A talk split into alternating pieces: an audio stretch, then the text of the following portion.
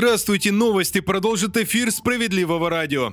Россияне стали реже заказывать продукты онлайн, по крайней мере об этом сегодня пишут ведомости. Там приводят данные аналитиков, которые сравнили объем роста онлайн-торговли в четвертом квартале прошлого года и показатели с января 2023. Оказалось, что темпы замедлились чуть более чем на 12%. Специалисты связывают такие изменения с желанием людей сэкономить. Утверждается, что при онлайн-заказах средний чек всегда выше, в том числе из-за платы за доставку или минимальной стоимости заказа. Многие не могут тратить больше, вот и возвращаются к привычке ходить в магазин, говорится в исследовании.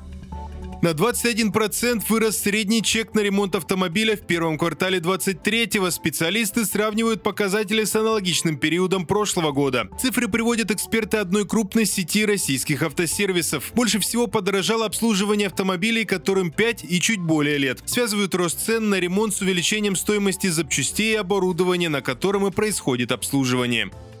Отменить антигуманные нормы обращения с бездомными животными. С таким заявлением выступили в партии «Справедливая Россия за правду». Парламентарии направили в профильный комитет Госдумы поправки, отменяющие принятые в первом чтении живодерские нормы об обращении с бездомными животными. Напомню, речь о нормах, позволяющих региональным властям не соблюдать многие нюансы действующего закона об ответственном обращении с животными. В частности, разрешается не возвращать потерявшихся животных владельцам, отлавливать уже стерилизованных и содержать их вне приютов, Справедливоросы выступили категорически против этих инициатив и предлагают снять их с рассмотрения. В партии хотят уделить больше внимания волонтерам, которые помогают животным, а также просят внимательнее вести мониторинг бездомных.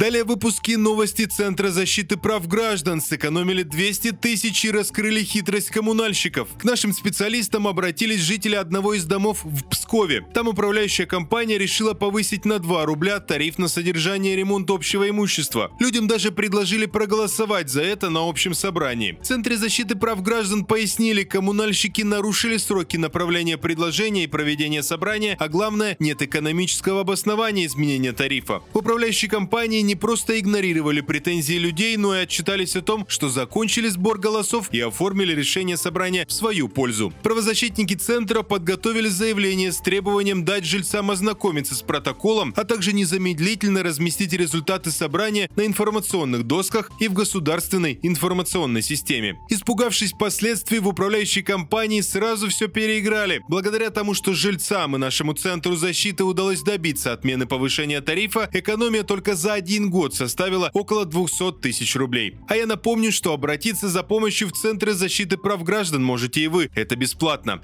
В Пскове ищите нас на улице Вокзальной 40.